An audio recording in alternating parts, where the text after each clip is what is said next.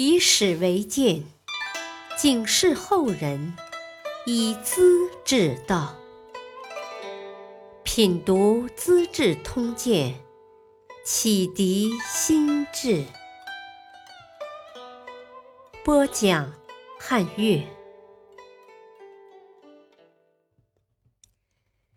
第二十一集：张氏之秉公执法，汉文帝纳谏改过。南阳人张世之年轻时当汉文帝的骑郎。干了十年没提升，想退职回家。中郎将袁傲很重视人才，早就注意到张世之的为人，随即向文帝推荐，任命为谒者仆射，主管招待宾客。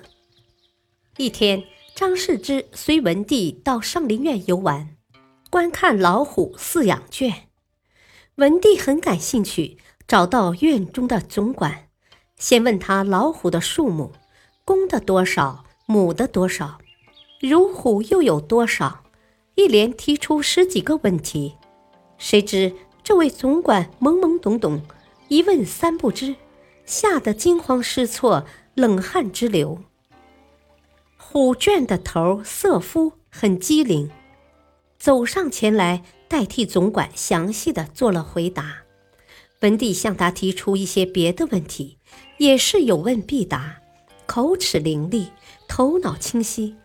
文帝很高兴，做官做事情就该像这个样子。说罢，叫张世之传令，撤掉总管的职务，提升色夫为上林苑的总管。张世之犹豫片刻，问道：“陛下，你看绛侯周勃这人如何？”文帝的脾气很谦和，做臣子的虽然扯些闲话，他一般也不会动气的，便说是一个君子。张世之又问：“东阳侯张相如怎样？”也是位君子啊。文帝不大惊异，张世之这才说：“是的，这两位都是很正派的君子。”可也是两个笨嘴笨舌的老实人，他们哪像这个色夫，伶牙俐齿，喋喋不休。陛下大概知道，秦国重用那些能言善辩的谋士，说的天花乱坠，却没有几句老实话，皇帝听不到真情，冻得土崩瓦解。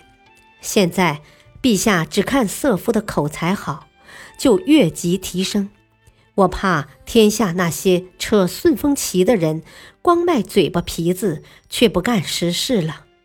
陛下应该知道，下级跟着上级跑，好比人的声音和影子，跟得紧，传得快。陛下的一举一动，该特别慎重啊。文帝听罢，好半天没出声，终于取消了提升色夫的命令。回宫的路上。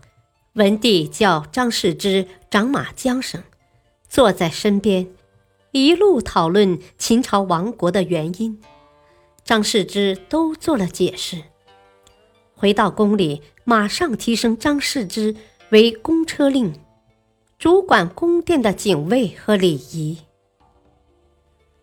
某日，太子刘启和他的兄弟梁王刘基，驾着马车进宫来。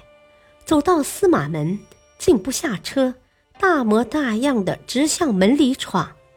按照当时条例，任何文臣武将到了司马门前，必须下马，乘车的也要下车，走进门去。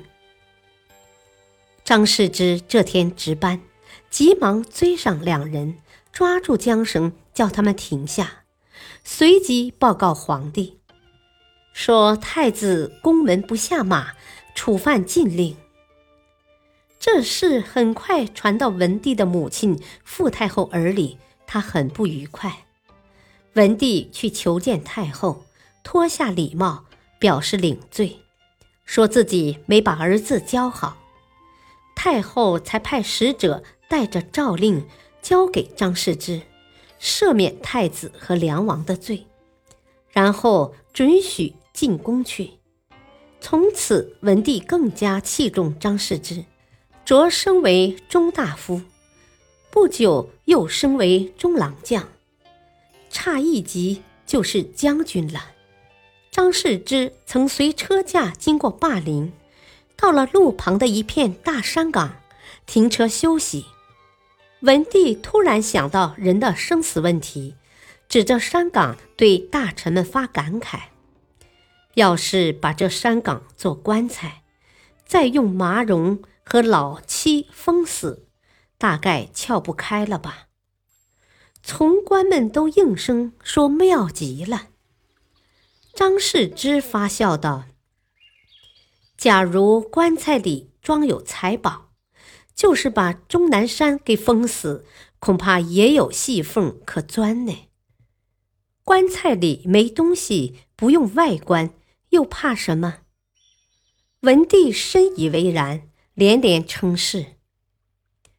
还是这年，张世之升为廷尉，主管中央的法庭审判。